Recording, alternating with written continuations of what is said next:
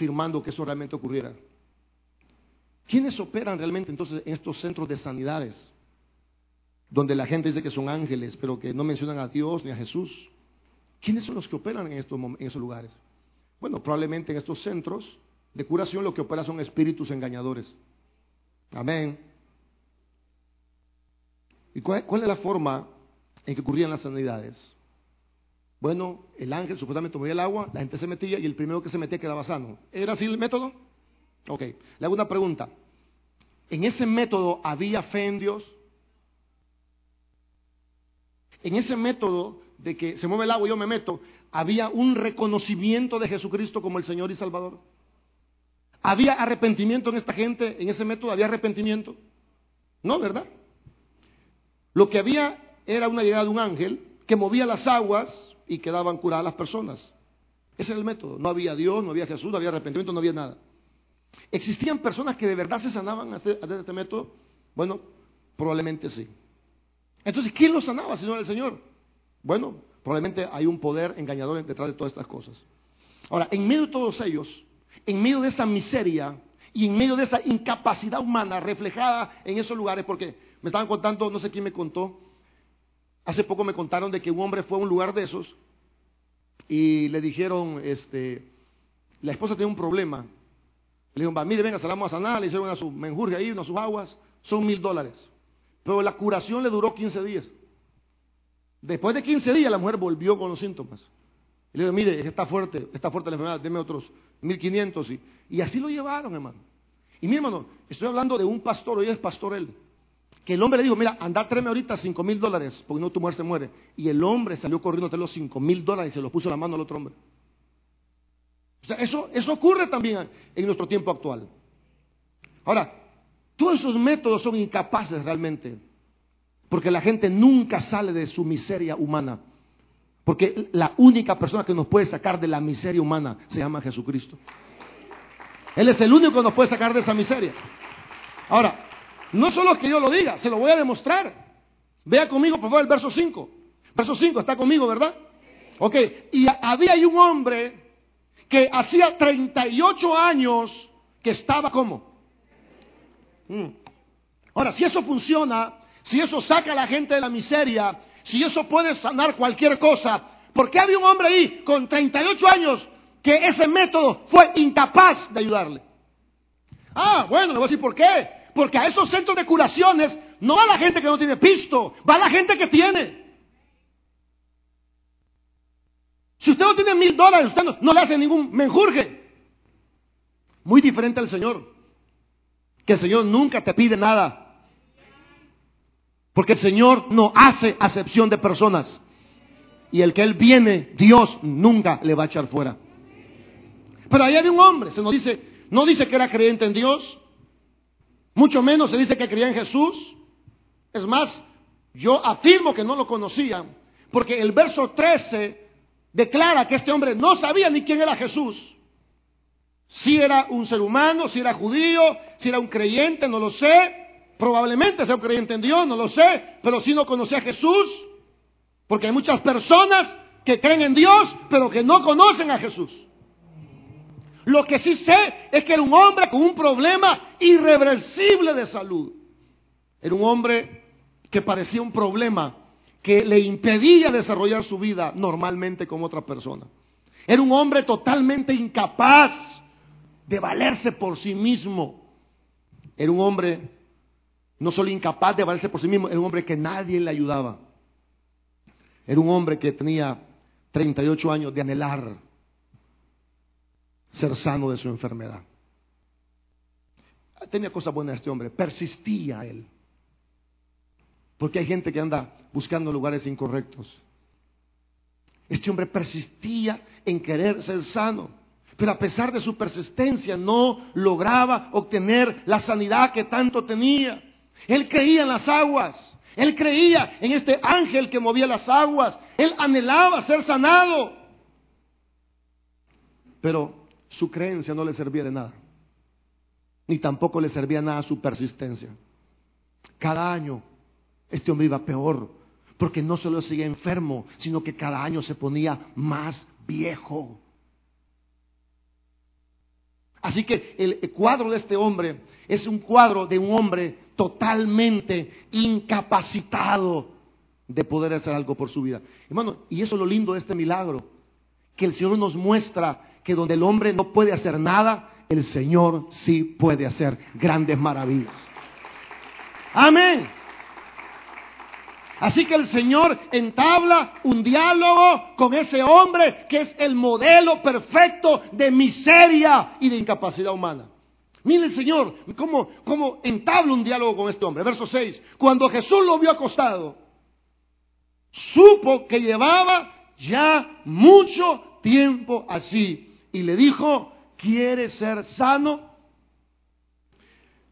Aquí vuelve a aparecer el Señor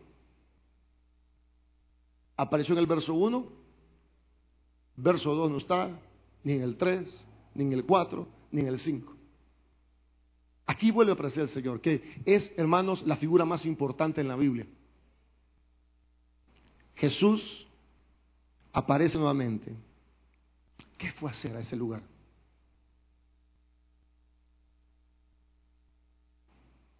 Supuestamente era una fiesta los judíos. ¿Qué fue a hacer ese lugar? ¿Por qué Jesús va a ese lugar? ¿Qué es lo que lleva a Jesús a ir a meterse donde hay una, un cuadro de miseria y de incapacidad? Por ahí alguien susurró algo. La misericordia de Dios. ¿Por qué el Señor visita estos lugares? ¿Qué, ¿Qué fue a hacer? Bueno, Él lo dijo. Los sanos no necesitan médico, sino los enfermos. Yo no vine a buscar justos, sino pecadores para el arrepentimiento. Quería mostrar también, en segundo lugar, quería mostrarles a todos que Él era Dios. Porque si lo mostraba, la gente iba a creer en Él y se iba a salvar. Y no, y no dudo que también el Señor quiere mostrar misericordia. Jesús, hermanos, mira al necesitado. Es decir, es Jesús quien le pone la mirada al que necesita. No es el que necesita que le pone la mirada. Mira, hermano, si usted está en el Evangelio, no es porque usted le puso la mirada a Dios, fue porque Dios le puso la mirada a cada uno de ustedes. Que estamos en incapacidad y estamos en miseria. Es Jesús quien conoce la condición del necesitado. Él no necesita que nadie le explique la condición. Él no necesita que nadie le cuente cuántos años llevaba el hombre. Jesús sabía por qué, porque Él es omnipotente y no necesita que nadie le cuente la condición del hombre perdido. El Señor la conoce perfectamente. Pero Jesús toma la iniciativa. ¿De qué? De acercarse. Mire qué lindo el Señor, que Él toma la iniciativa de acercarse al que está sin esperanza aquel hombre que no tiene poder de ayudarse a sí mismo. A este hombre que solo le tocaba seguir esperando. El Señor se le acercó. El Señor hizo una plática. Y el Señor es quien le toca el tema de la sanidad. En el diálogo que tuvo Jesús con él, ¿cuál fue la primera pregunta que él hizo? Mano, ¿usted le tocaría ese tema a un paralítico de 38 años? Yo creo que usted, usted éramos, ¿cómo está? ¿Qué tal, hermano? Muy bien. Ah, qué bueno. ¿Qué tal? Aquí, mire, tirado. Oh, este, mire, están vendiendo unos colchones ahí. Fue uno que ocupara un colchón de agua. ¿O no? Mire, y lo, lo voy a jalar para aquí, dejo este palo para que le pegue la sombra, porque veo que se está soleando, se me va a tostar aquí. Ve que nadie le dijera, nadie le tocara el tema de la sanidad. Es como la mujer que las mujeres que están aquí que no pueden tener hijos. Y que lo han intentado. Sabe que todos sabemos que la gente que tiene hijos y lo ha intentado y no ha podido. Y sabe, nosotros no tocamos ese tema. Pero Jesús sí toca el tema. Porque Él quiere hacer una maravilla en este hombre. Y el primer tema que le toca a este hombre es el tema de la sanidad. Hermano, no pierda su esperanza. Porque aunque sean temas difíciles, el Señor puede hacer grandes maravillas en nuestra vida. Fíjese, hermano, que no le preguntó si creía en ser sano. No le preguntó si creía que él le podía sanar, solo le preguntó si quería. Hay varias cosas que veo aquí. No le pide fe, cosa importante, no le pide que tenga fe. O sea, no le dice, ¿tú crees que puede ser sano? Tampoco le pide justicia. No le pregunta, ¿tú mereces ser sano? No le pide, hermanos, que haga una obra. Haz esto para ser sano. Lo único que le pregunta es, ¿quieres ser sano? Y, y me gusta porque el querer, el querer, al parecer, el querer de la persona es muy importante. Al parecer. El que usted quiera. Por ejemplo, si hay alguien aquí que no conoce al Señor, quiero decir, el hecho de que usted quiera conocer al Señor, eso cuenta mucho delante del Señor. Ahora, pero no lo es todo. Porque usted puede querer, pero de querer, a veces no se logra nada. Porque usted puede querer, pastor, yo quiero dejar esto, pastor, yo quiero cambiar. Y eso es correcto, eso es maravilloso, eso es precioso. Pero no se trata solo de querer, se trata, hermanos, de confiar de que Dios puede hacer una maravilla en nosotros. La diferencia no lo marca solamente el querer, porque hay hombres que quieren y no pueden. Lo que el hombre necesita es una intervención del Señor. ¿Por qué? ¿Por qué Jesús le puso la mirada a ese hombre? ¿Cuántos enfermos habían? Una multitud. ¿Cuántos cojos habían? Una multitud. ¿Cuántos ciegos habían? Muchos. ¿Por qué ese hombre? Bueno, hay varias respuestas. Número uno, ahí vemos la soberanía de Dios en los milagros. No es del que quiere ni del que corre, sino de Dios que tiene misericordia. Lo mismo pasa con la salvación. No es del que quiere ni del que corre, sino de aquel que Dios tiene misericordia. Lo segundo, hermanos, que probablemente pudo haber pasado es que había, voy a tocar este tema con mucho cuidado, pero tengo que decirlo, la predestinación. Si usted no entiende lo que dije, no se preocupe, no se perdió mucho. Y si usted lo entiende, ahí se la dejo. Ahora, tercera cosa, puede ser que sea el caso más difícil de todos los que estaban ahí. Era el caso más imposible. Y Jesús, hermanos, entabla una conversación con un hombre que no solo es incapaz, sino que también es un hombre que nadie le ha mostrado compasión humana. Vea conmigo el verso 7, rápidamente. Señor, eh, oiga la respuesta del hombre. Señor, respondió el enfermo, no tengo quien me meta en el estanque cuando se agita el agua. Entre tanto que yo voy, otro desciende ante Dios. ¿Cuál fue la respuesta del enfermo ante la pregunta, ¿quiere ser sano? ¿Cuál fue la respuesta? El hombre quizás pensó que Jesús le iba a ayudar, ¿verdad? A ver, a ver, ¿quiere ser sano? Oh, sí, pero no tengo quien me meta. Probablemente el hombre, probablemente el hombre dijo, si este me está preguntando, quizás este me puede ayudar a meterme. ¿Puede ser esa una probabilidad? Sí, porque, porque la respuesta tiene que ver con eso. No tengo quien me meta. Pensó quizás que Jesús había llegado para meterlo al estanque. Pero lo, cierto era que este hombre no había experimentado la compasión de nadie. Es decir, nadie, ni su familia, ni sus padres, ni sus hermanos, ni los sacerdotes, ni los levitas, ni los hermanos, nadie le había querido ayudar para ser sanado. No existía una persona sobre la faz de la tierra que le hubiera mostrado compasión a este hombre. Tenía 38 años que la gente no le prestó su ayuda. Pero ahí vemos la figura del Señor. Que Dios sí es compasivo y misericordioso con los que sufren. Este hombre, hermanos, nadie le quiso ayudar, nadie en la faz de la tierra se interesó por el hombre. Nadie podía hacer nada por ayudarle a sanar. La respuesta del hombre refleja la realidad de la miseria, de la incapacidad y de la falta de compasión que los hombres tenemos con los otros hombres. ¿Pasa eso o no pasa eso?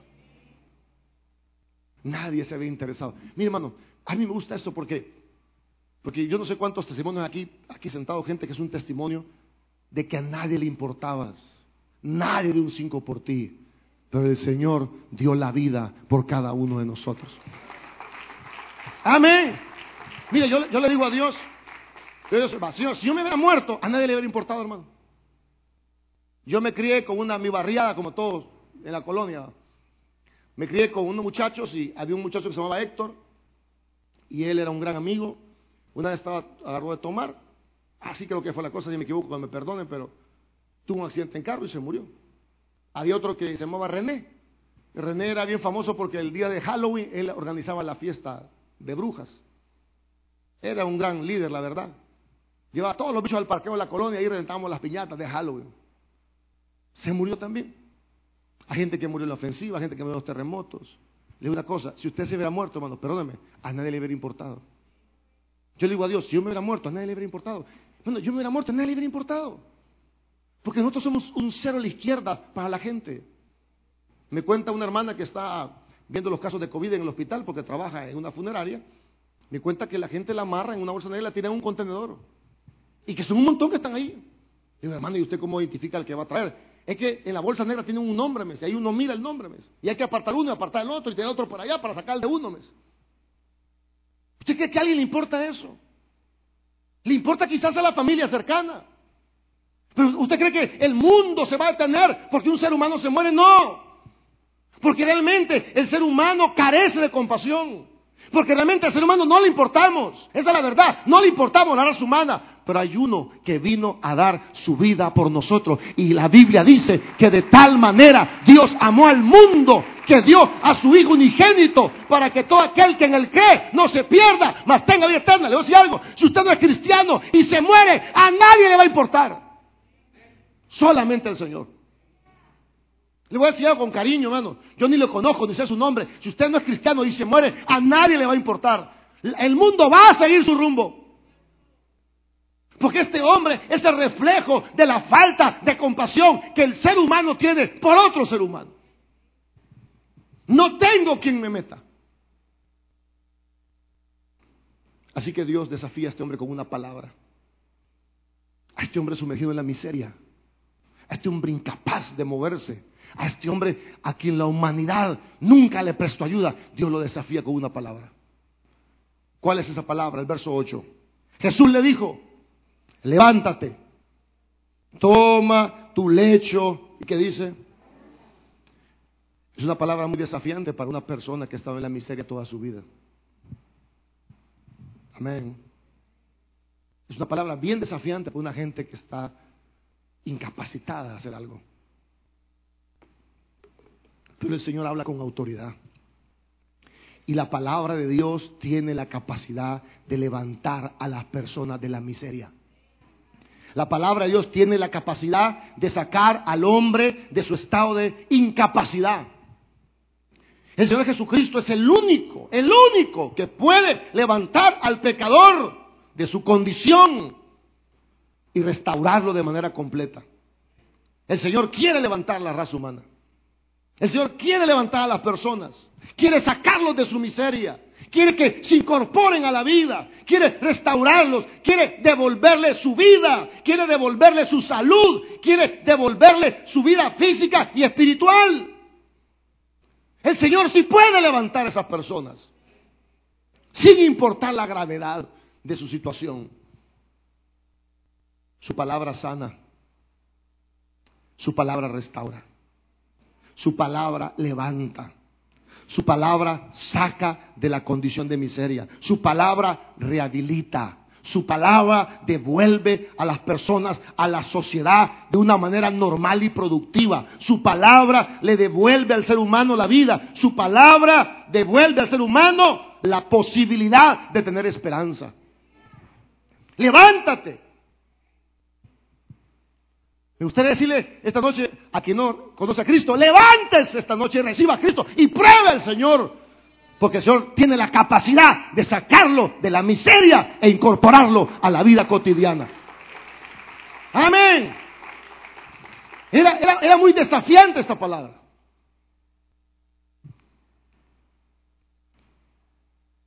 Y ahí en el verso 8 y 9 hay, hay algo que yo no entiendo y no voy a decir nada porque no entiendo.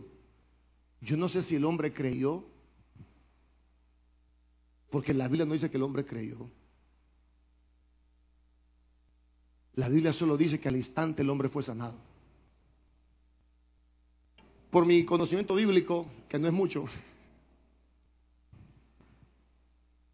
estoy en un dilema. Porque cuando Jesús levantó un paralítico que lo metieron por el techo, la Biblia dice al ver la fe de ellos. Entonces, ¿cuál fe? ¿La de los que van al paralítico? ¿O la del paralítico? ¿O la de todos?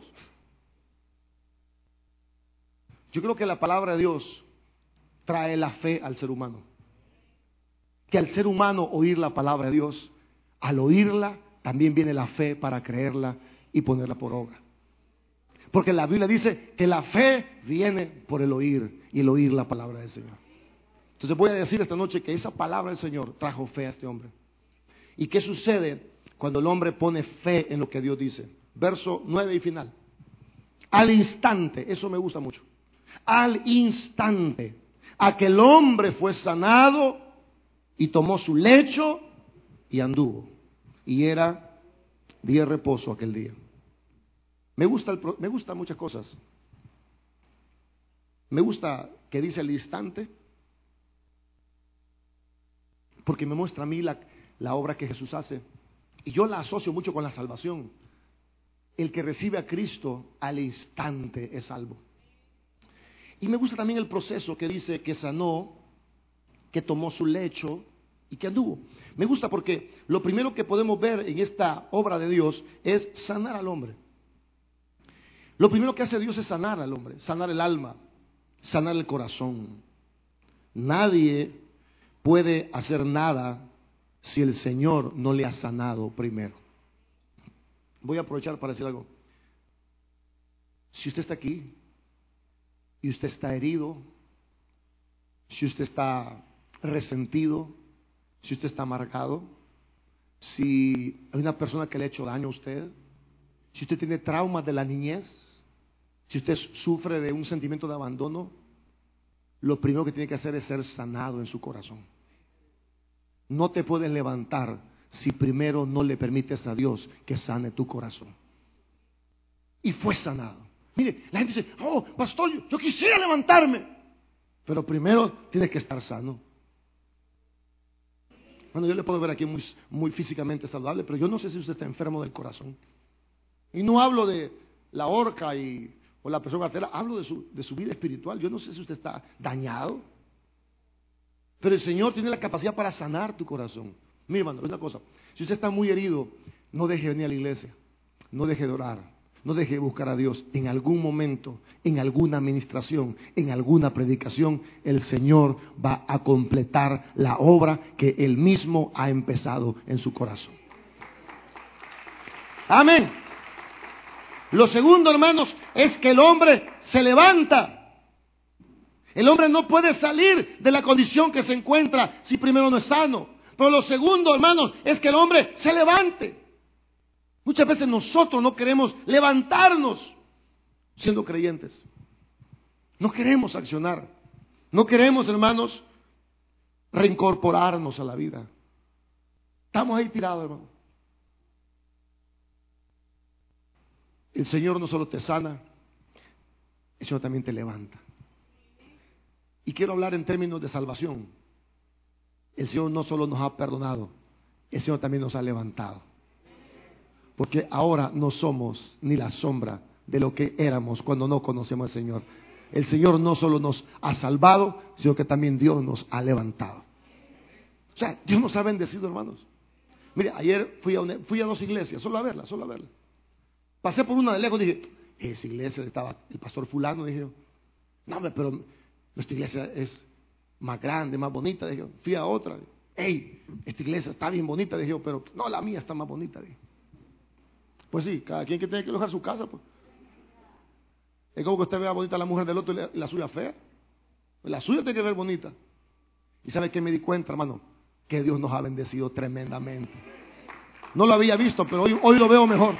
No, hermano. No, Lo que está haciendo Dios en esta cuadra, hermano, es una cosa sobrenatural. Hermano, estamos supremamente bendecidos. ¿Por qué? Porque el Señor no solo te salva, el Señor también te levanta. El Señor, hermano, hace una obra completa en el miserable. Él hace una obra completa en el incapacitado. Si tú ya eres salvo dices, oh pastor, mire, pero yo no me he levantado, ten paciencia, Dios te va a levantar. Me acuerdo de un hermano que me contaba que él eh, iba a otra iglesia cuando él se, se convirtió y una vez iba con una cora, hermano, para el bus y se le cae la cora. Hermano. tuvo que andar buscando ahí. Después se fue, no sé si la perdió porque creo que le dio un rayo. Ah, no, después un, un, eh, un pica pasó en un charco, le tiró un montón de agua encima, hermano. Entonces el pica creo que arrepentido regresó, le dijo, hermano, ¿para dónde va? Le digo, todo chupado el hermano, para la iglesia. Y dice que en la iglesia le decían, vos vas a ser próspero, vos vas a ser bendecido, vos vas a tener carros, vos vas a tener locales, Dios te va a bendecir. Y él decía, si antes viene a la vigilia, la última cora hasta se me perdió. ¿Y cómo Dios va a hacer eso? Mi hermano, hoy tiene carros, tiene local, tiene casa, tiene familia, porque Dios no solo te sana, el Señor también te levanta. Amén. Con el incapacitado, con el miserable, el Señor lo sana, lo levanta. Y dice la Biblia, y anduvo. ¿Qué ocurrió? Que el hombre que fue sanado empezó a caminar en la vida. Volvió a la normalidad. Hermanos, no sé cuál sea su problema. Yo voy a cerrar esto con una palabra. Dios puede sanar al incapacitado. Tal vez su problema no sea tan grande. No, tal vez no es tan grande, hermano. Pero Dios, nos demuestra que sí puede hacerlo. No pierda la esperanza. No se dé por vencido. No importa cuánto tiempo lleve en la miseria sin poder salir.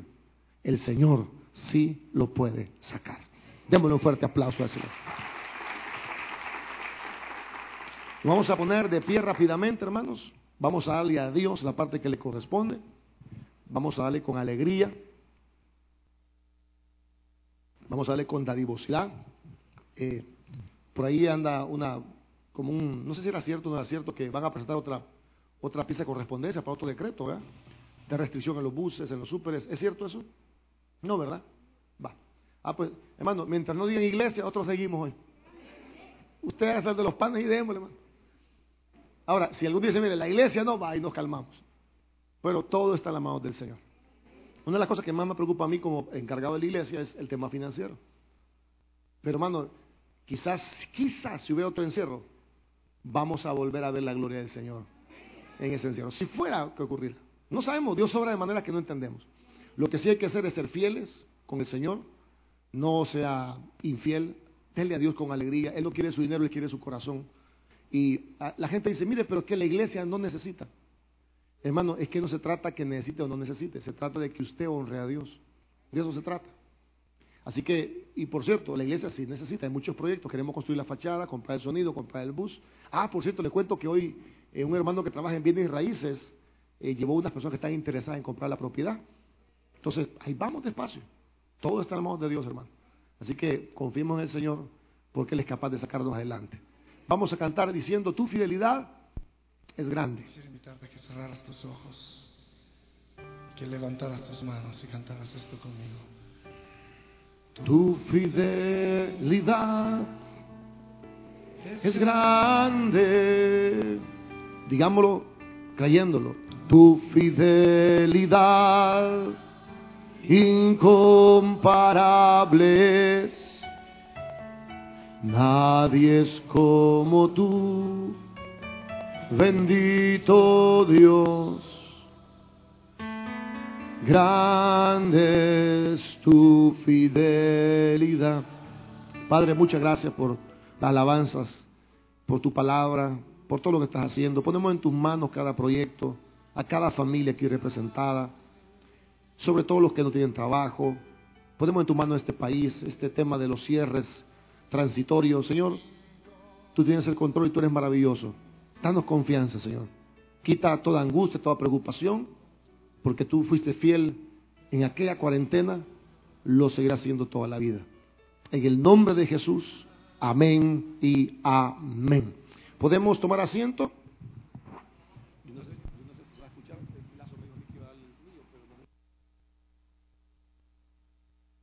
Uno, dos, vaya. Ok, vamos a escuchar un testimonio aquí eh, para la gloria del Señor. Venga, hermana. Vamos a escuchar qué es lo que Dios ha hecho en la vida de la hermana. Y luego vamos a orar por- también por nuestras necesidades. Pase con toda confianza, hermano.